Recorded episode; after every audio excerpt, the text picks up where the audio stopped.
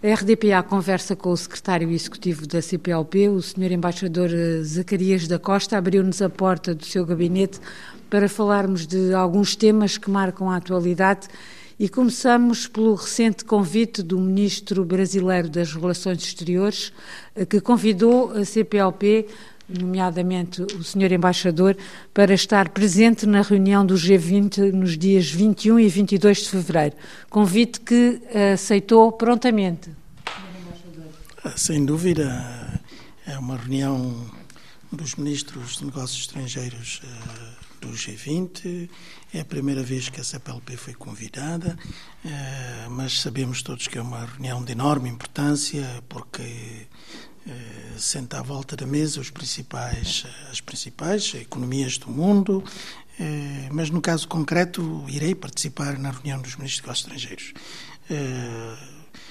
Obviamente que, como a presidência brasileira faz questão de referir, estarão em análise temas importantes, importantíssimos da agenda global e, obviamente, vamos debater as tensões internacionais que estão neste momento estamos a viver e também eh, aspectos da reforma da governança global. Eh, nós hoje estamos perante desafios, novos desafios até, eu diria, eh, que obrigam a que todos os países e particularmente os países mais industrializados, os países do, do, dos que estão agrupados no G20 eh, possam também pensar em novas normas, novos regulamentos, legislação destinada à escala global e tendo em conta também uh, o sistema internacional que necessita também de, de, de, reformas, o sistema financeiro, o sistema das Nações Unidas, uh, tudo isto num momento muito importante se nós pensarmos que em setembro precisamente na próxima Assembleia Geral das Nações Unidas, o secretário-geral convocou eh, a Cimeira eh, do Futuro, onde iremos também olhar para os temas que estarão eh, em cima da mesa e que os ministros dos negócios estrangeiros do G20 e também a CPLP e dois países da nossa comunidade que foram também convidados, como Portugal e Angola, estaremos todos a debater esses temas. Portugal e Angola que são membros uh, observadores. Sim, são, como, como nos indica a presidência brasileira, serão membros eh, permanentes durante a presidência eh, brasileira, o que significa que irão participar em todas, em, em todas as reuniões. Mas é importante também dizer eh, como é que eu vejo esse convite dirigido à CPLP. Eu creio que demonstra eh, bem a crescente afirmação e visibilidade da CPLP no plano internacional, eh, o aspecto que é certamente corroborado pela diversidade de países que, que hoje fazem parte eh, como observadores associados da nossa organização, mas também julgo que temos que falar da afirmação no plano internacional de um conjunto de países, eh, não só aqueles que estão integrados eh, na CPLP, países como Portugal, Brasil, Angola, mas também, eh, naturalmente, aqueles que, que, que estão conosco como observadores associados, que são certamente parceiros ativos na cena internacional. E que marca, digamos assim, se assim se pode dizer, pretende deixar nesta reunião do G20? Ou seja, que mensagem uh, pretende deixar? Não sei se, se, tem, se vai ter alguma intervenção ou se é só membro convidado. Não, os convidados também terão oportunidade, menos tempo, uh, três minutos para participarem nos debates do dia 21 e também no dia 22, eh, precisamente sobre os temas que eu indiquei no princípio. No dia 21 eh, falaremos ou debateremos as tensões internacionais que neste momento estamos a, a viver e no segundo dia vamos discutir um pouco sobre a reforma da governança global.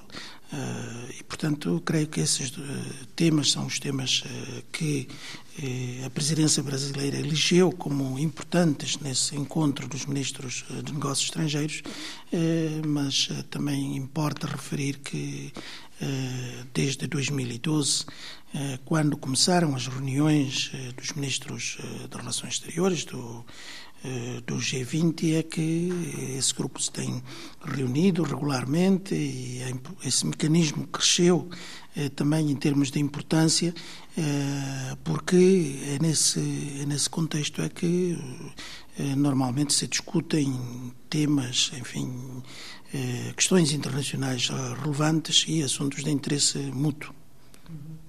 Eh, são prioridades apontadas pela presidência do G20 a inclusão social, a luta contra a desigualdade, a fome, a pobreza.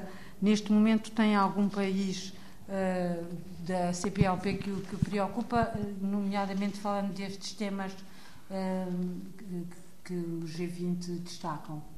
Eh, sim, certamente são temas de grande prioridade da agenda global, juntando outras, uh, para além das alterações climáticas, a agricultura sustentável, a transição energética e, sem dúvida, a reforma do sistema financeiro, como já referi, as tendências económicas globais, mas temas que nos interessam de alguma forma, como a saúde global, a promoção do emprego, o combate a igualdade do género que foi que, incluída agora no, nos estatutos da, da CPLP.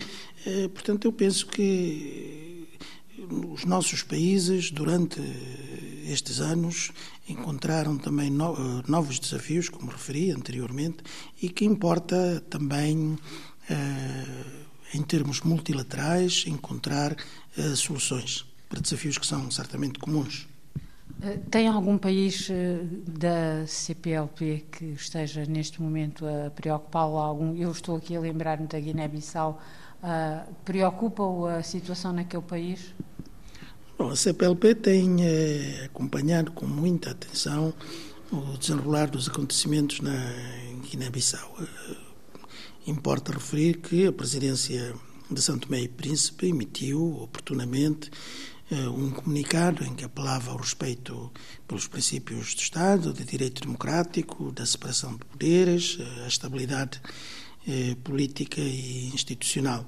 Eu gostaria de reiterar que, tanto como as demais organizações internacionais, a CPLP acompanha a situação e faz certamente uso dos canais de concertação político-diplomática para, com as instituições guineenses eh, e no respeito da plena soberania do país, contribuir para uma solução dentro da ordem constitucional. Eh, quando falamos em ordem constitucional, o que, quer, o que, o que é que quer eh, dizer? É voltar atrás com a dissolução do Parlamento? Como disse, nós reafirmamos princípios eu penso que o debate sobre eh, esta questão foi, eh, já está eh, já foi amplamente feita.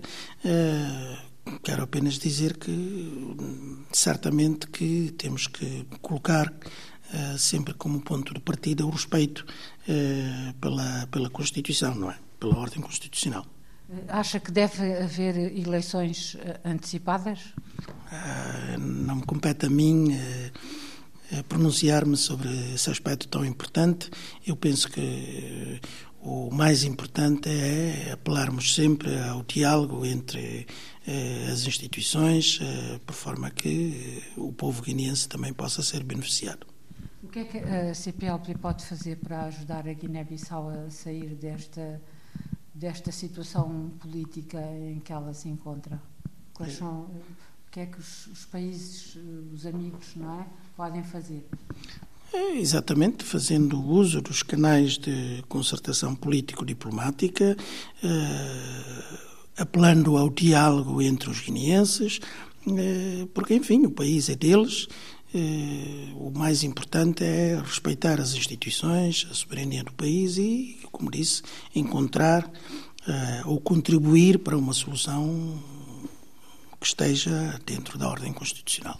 Para além desse tema da, da, da ordem constitucional, também tem havido alguns raptos e violações dos direitos humanos. Há também aqui uma falta de liberdade de imprensa aos jornalistas, queixam-se de censura, de serem eh, silenciados. O que é que tem a dizer sobre isto num país que pertence à comunidade lusófona? Bom, como disse, nós uh, temos acompanhado com atenção o desenrolar dos acontecimentos, uh, mas compete a Presidência, em consulta com uh, todos os outros Estados-membros, emitir uma posição que é, que é consensual. E essa, essa posição já foi emitida e eu não quero ir para além daquilo que já foi dito. Muito se tem falado de mobilidade pelos cidadãos da CPLP nesta matéria. O que é que ainda falta fazer? Em que estado é que está a questão da, da mobilidade? Bom, nós estamos já na segunda fase da implementação do acordo, o que significa que alguns países, nomeadamente Portugal, Cabo Verde, Moçambique, Brasil, já uh, adaptaram já integraram uh, parcialmente, ou quase todos, no caso de Cabo Verde, os aspectos uh, uh, do Acordo Geral sobre a Mobilidade na CPLP, na sua legislação interna. alguns países ainda não o fizeram, tenho a certeza que estão a fazer, a adaptar a legislação interna mas penso que agora estamos na fase em que temos que encontrar também soluções para problemas comuns, nomeadamente eh, a questão da, a questão da, eh, da documentação, que normalmente temos, temos enfim, já tivemos, eh, creio que, três reuniões da equipa técnica. Vamos continuar com as reuniões técnicas sobre a mobilidade para que, conjuntamente, os países da nossa comunidade possam encontrar um, soluções para esses desafios que são comuns. Quando é que está a funcionar em pleno essa mobilidade? Ainda falta muito? Tem, falta, tem, tem demorado imenso tempo? Estes, eh, pronto, são, são questões diplomáticas também. Há, há muita questão à volta disto. Uh, quando é que se pode falar em mobilidade plena entre os Estados-membros? A mobilidade plena pode acontecer em fases. Quer dizer, nós desde o princípio é que falamos sobre velocidades eh, diferentes, tendo em conta também eh, aspectos específicos de cada Estado, compromissos regionais, por exemplo. Eh, portanto, eu creio que não poderemos falar numa mobilidade plena como que depois de ratificar o acordo, que já aconteceu num tempo recorde, eh, a mobilidade seja uma realidade em todos os Estados-membros. Não, são realidades diferentes, são contextos diferentes, compromissos regionais diferentes. Por isso é que, nesta segunda fase, eh, é solicitada a cada Estado-membro que olhe para o seu contexto, para a sua realidade e que negocie também com os outros Estados eh, a velocidade que quer, que quer implementar para que os cidadãos eh, do seu país e, em termos gerais, da nossa comunidade possam, então, usufruir desse, desse acordo. Senhor Embaixador, como é que vê o afastamento do Burkina Faso, do Níger e do Mali na CDAO, países que eh, atravessaram golpes militares? Que implicações é que tem o afastamento destes, destes países na, na CDAO? Bom, devo dizer que este assunto não foi analisado pelos órgãos da CPLP, pelo que a nossa. Há dois países da, da comunidade lusófona que fazem parte do, da CDAO, que é Cabo Verde e Guiné-Bissau. Eh, de facto, Cabo Verde e Guiné-Bissau integram a CDAO, uma organização internacional de integração subregional, eh, mas eu penso que mais importante, e tenho, tenho acompanhado também eh, a situação, por isso, e penso que é importante referir que a coesão é um fator importante e continuo a acreditar que o diálogo político deverá ser contínuo para assegurar então a estabilidade e minorar eventuais impactos. Mas eh, há algumas implicações, por exemplo, para, para eh, estes dois países que eu falei, de, de, de língua portuguesa? Implicações, quer dizer, nós sabemos e todos apoiamos, certamente. Tem mais implicações para os próprios é, países. Eu, eu, estava a dizer que implicações nesse sentido. Nós temos eh, como uma das candidatas à presidência do Conselho da CDAO a antiga ministra de Negócios Estrangeiros eh, da Guiné-Bissau, a doutora, a doutora Suzy.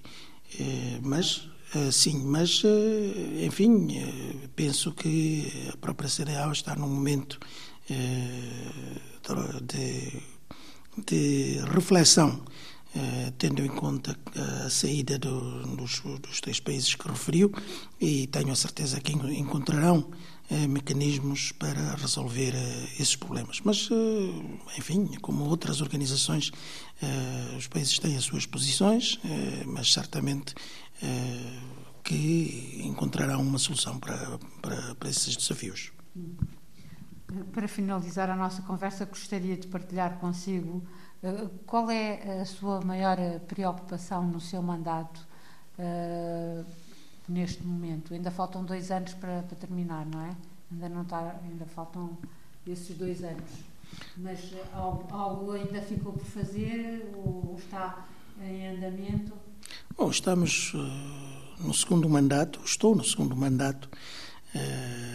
no primeiro mandato eh, que também eh, coincidiu com a presidência de Angola, tivemos uh, muitos desafios, muito trabalho, muitas atividades. Acabávamos de sair do, do Covid, um momento também de intenso trabalho em termos de recuperação económica dos nossos países, de adaptar-nos a uma nova situação, de reestruturar a, o secretariado, eh, agora temos outros desafios, temos uma nova presidência eh, que terminará em julho de 2025, a presidência da São Tomé e Príncipe, sob um lema diferente, que é juventude e sustentabilidade. Eh, naturalmente, o meu segundo mandato está, está diretamente ligado ao lema da presidência em exercício e as nossas atividades irão certamente pautar-se também por, por um enquadramento eh, dos temas da juventude e da sustentabilidade, dado o seu caráter de transversalidade, eh, o que nos impede também, o que nos impele também a uma a abordagem multissetorial, olhar para diversos desafios que nós enfrentamos, quer em relação à juventude, quer em relação à, à sustentabilidade, eh, temas que de alguma forma são também eh, que estão também na agenda global. Eh, mas certamente que nós cada vez mais queremos também que a CPLP se afirme no plano internacional e, como disse essa participação no G20 é realmente um aspecto muito importante, uma participação que honrará a nossa comunidade e também levará a nossa voz para além uh, das fronteiras uh, da nossa comunidade. Nós já estamos em quatro continentes, estamos integrados em organizações regionais ou subregionais diferentes e vamos certamente aproveitar ou potenciar esta nossa esta nossa participação internacional, por forma que a própria CPLP eh, e, e os cidadãos da CPLP saiam também beneficiados. O que é que não gostaria que ficasse por fazer, Sr. Embaixador? Ah, temos sempre muito que fazer e, por mais eh, ambiciosos os objetivos que estabelecermos, eh, tenho a certeza que chegarei ao fim do meu mandato eh, ainda com a sensação de que faltou muito para fazer. Mas temos que cumprir, primeiro, a agenda que é da presidência e, segundo, os objetivos que desde o princípio tracei e que vão sendo eh, também cumpridos, passando pela reestruturação interna, mas se calhar culminando com, com uma maior participação a nível internacional, eh, na, na, na influência das grandes questões eh, da atualidade. Nos últimos minutos estivemos à conversa com o Sr. Eh, embaixador Zacarias da Costa, o secretário executivo da CPLP, para falarmos sobre alguns temas que marcam a atualidade Obrigada. Boa tarde. Eu é que agradeço. Boa tarde.